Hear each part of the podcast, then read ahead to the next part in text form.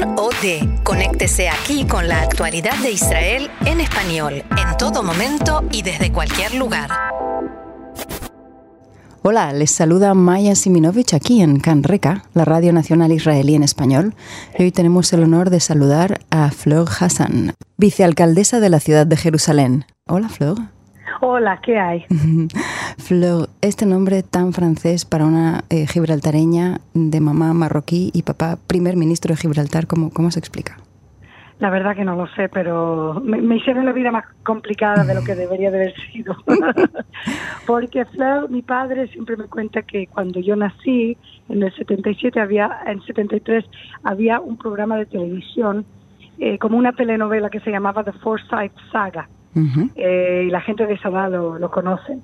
Y que la, el carácter principal era una que se llamaba Fleur eh, que, es, eh, que quiere decir eh, flor en, en, francés. Mi padre le gustó mucho el nombre y me llamó Flor.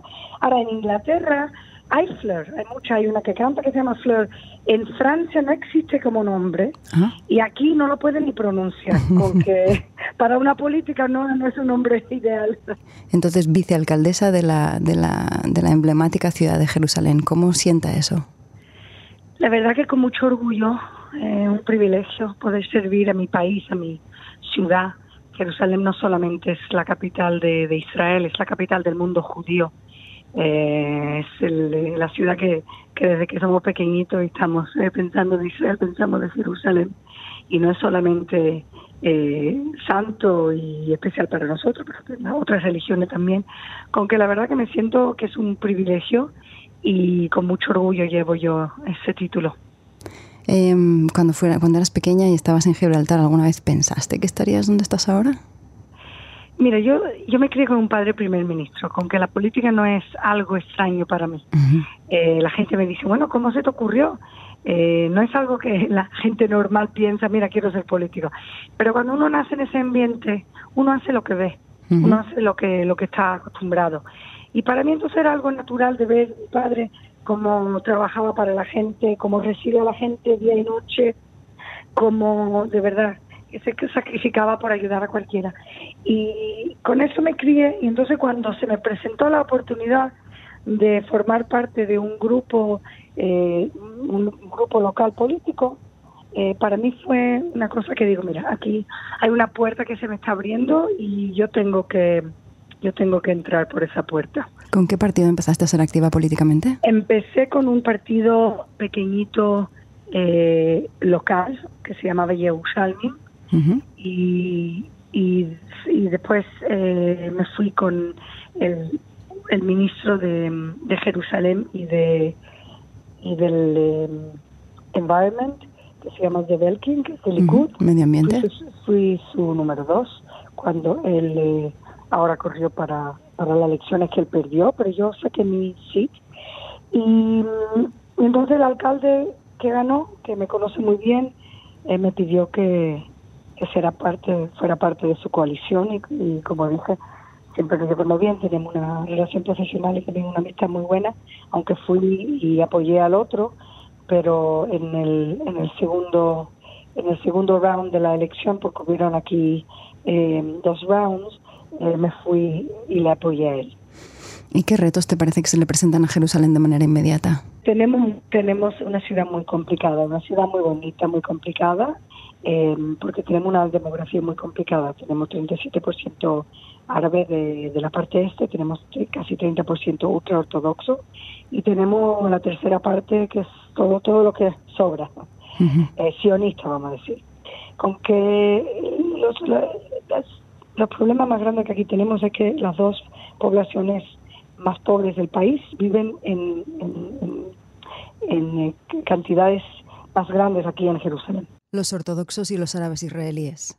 Con que es el problema, el problema primero, y nosotros tenemos que hacer todo lo que podamos para que ellos sean parte eh, del mainstream más en empleo, en vivienda, en educación.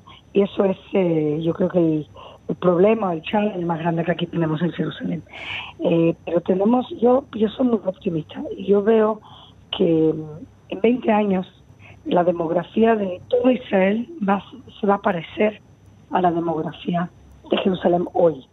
que sí que también tenemos una obligación de desarrollar los modelos de la coexistencia y del desarrollo económico, porque esos modelos no solo van a servir nosotros a nuestra ciudad, pero van a servir al país entero cuando lleguen a ser exactamente como nosotros, aunque tenemos una obligación nacional, no solo eh, una obligación aquí local. ¿Te refieres a que, en el futuro ves que todas las ciudades israelíes van a ser tan diversas como lo es Jerusalén? Sí, la, toda la, no, no ciudad por ciudad, pero la población entera va a ser un espejo de lo que es Jerusalén hoy. Tenemos modelo ahora de desarrollo económico para la parte árabe muy, muy, muy fuerte. Una inversión del gobierno que nunca se ha visto de dos billones de shekel para infraestructura, para educación y para empleo y empleo de calidad, no, no solo cualquier empleo. Y tenemos también muchos programas con, eh, con el mundo ultra ortodoxo para que estudien en la universidad, para que tengan empleo, para que los hombres trabajen y para que las mujeres trabajen en, en trabajos mejores de lo que trabajan hoy.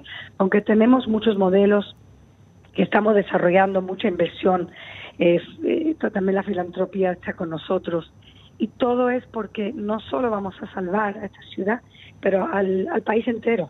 Entonces tenemos una ventaja enorme. Yo para mí siempre la diversidad es lo que, lo que atrae y lo que desarrolla la innovación y mejores ideas, siempre la diversidad. Cuando vemos un grupo de gente que hace una decisión, si hay medio mujeres, la decisión es mejor. Si hay también eh, minorías, la, mejor, la decisión es mejor. Tener perspectivas diferentes para decisiones siempre es mejor para la decisión. Y aquí en Jerusalén lo tenemos, somos un laboratorio un laboratorio para ver si hay mercado para algún producto, un laboratorio para ideas buenas, porque tenemos todas las perspectivas de toda la, gente. También somos la ciudad eh, que absorbe más eh, inmigrantes que toda la ciudad en Israel. Mm. Con que se hablan 50 70, 70 idiomas aquí en, este, en, esta ciudad. ¿Dirías que la ciudad es una ciudad tolerante? Es una, yo creo que sí, mira, la gente no hace, no hacen un PR muy malo eh, como país, eso ya lo sabemos, como ciudad también. Pero mira, yo te digo que aquí todo el mundo trabajamos juntos. En eh, la municipalidad hay 10.000 trabajadores, 10.000 trabajadores, 2.000 de ellos son árabes. Eh, trabajamos, vivimos no lejos uno del otro. En Tel Aviv no creo que hay mucha gente que conoce a árabes de amistad, y aquí sí. Y, y, también ultra ortodoxos. Yo tengo amigos de todas las clases, todos los colores y es algo que yo pienso que yo veo la vida en otras ciudades y mucho más eh, homogéneas, no se ve tanta diversidad. Si una persona aquí es abierta, puede tener eh, conocimiento con todo el mundo. Yo creo que mismo la persona que no es abierta, aquí en esta ciudad, la ciudad fuerza a todo el mundo, tener que trabajar juntos, vivir juntos. Eh, yo voy a mi gimnasio y hay mujeres ultraortodoxas al lado de mujeres árabes, al lado de mujeres... Eh, vete a, una, un gimnasio en Tel Aviv, vamos a ver si ves una mujer árabe entonces, yo creo que es una, es una ventaja y hay que, y hay que saber eh, cómo vivir juntos, hay que saber cómo desarrollar juntos también. Parece que uno de los principales retos políticos, además, es a esas eh, comunidades que son más marginales, por ejemplo, los ultraortodoxos, es, es integrarlos ¿no? y no apartarlos. Claro que sí, pero mira, eh, yo creo que la solución es cuando todo el mundo se dé cuenta que aquí nadie va a desaparecer.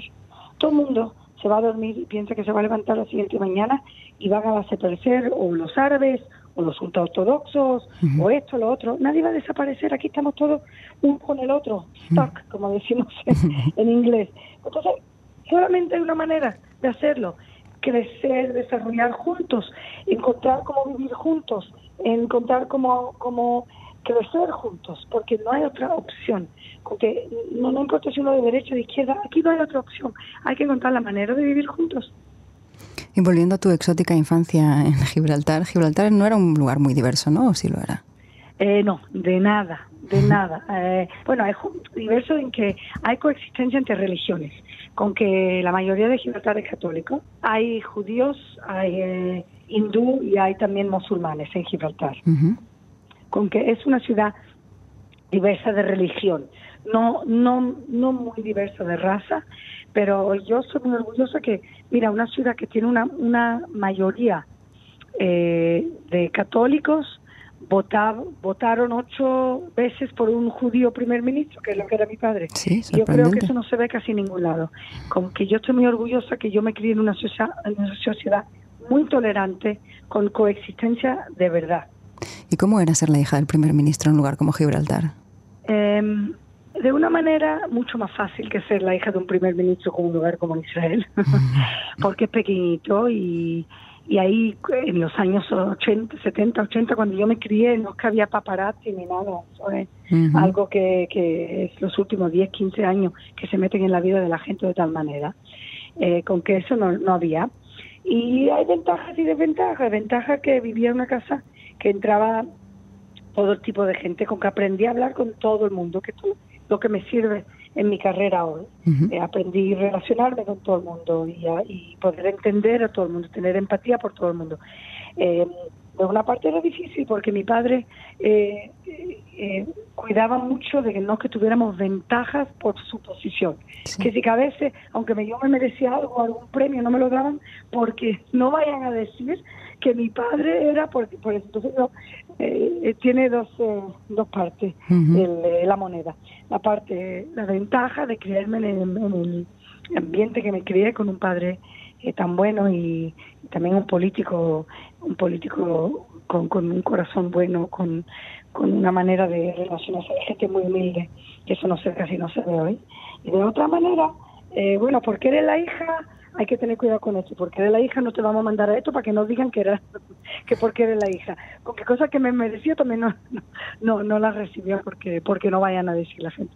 Con que ese fue, pero yo estoy muy feliz con mi con mi infancia.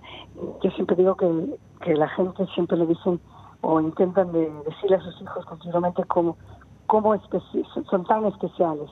Y mi padre hicieron trabajo bueno para que no, no nos sintiéramos demasiado especiales, porque no querían que pensáramos que nosotros nos criáramos en un entorno que nosotros pensábamos por un momento que teníamos alguna superioridad. Y eso es algo que yo soy muy agradecida a mi padre. Y por eso somos, mi padre era una persona muy humilde, muy llana, y yo pienso que soy lo mismo. Y, y en la política es importante, que nadie piense que es mejor que nadie. Sí, sí que es importante.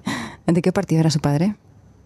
Mi padre era del Partido Obrero, Labour, eh, en Gibraltar, pero después hubo un partido más de izquierda, entonces ellos le consideraban el partido centrista pero mi padre empezó de Partido Obrero. ¿Y tú nunca te sentiste atraída por el laborismo? Eh, sí, claro que sí, pero yo creo que, que yo creo que en este país eh, desafortunadamente ese partido no, no, está en buena posición ahora, no creo que tienen visión eh, que yo pueda pensar que me identifico con ella y no creo que tiene bastante diversidad, la verdad. Yo creo que una, un tipo de persona está más o menos en ese partido. Eh, con que tengo muchos amigos en el Partido Obrero y de verdad amigos que vienen a mi casa y comen y todo, pero yo me he encontrado con los líderes en algún momento dado, pero yo ahora mismo en Israel creo que, que, es, que es una cosa diferente, no, no, no estamos. ¿Cómo planeas celebrar el Día de Jerusalén? Bueno, me mandan a muchos lugares para abrir eh, cosas, eh, dar discursos, tenemos fiestas que hay que ir, es una celebración muy grande. Nosotros en Jerusalén, eh, para nosotros como Yom Ha'atzmaut de nuevo, con que mucha fiesta, mucha música, eh, los, los niños eh, tienen medio día de, de libro de escuelas, la, la escuela de mis hijos están en la ciudad vieja, con que todos los años hacen una celebración también muy grande, mm. con que estaré con mis hijos en la ciudad vieja también. Aquí, lo, mira, una cosa que siempre se tiene que decir es que aquí se pasa muy bien en esta ciudad. Siempre hay algo, siempre algún festival, alguna fiesta. No, no se aburre uno aquí. en este país en general uno no se aburre. De verdad que sí. Yo veo la vida de mis amigos que no viven aquí y siempre estamos entre una cosa y otra, entre fiesta en fiesta, gracias a Dios. Flor Hassan, muchísimas gracias por habernos eh, recibido. Muchas gracias, Maya. Y aquí estamos en Canreca.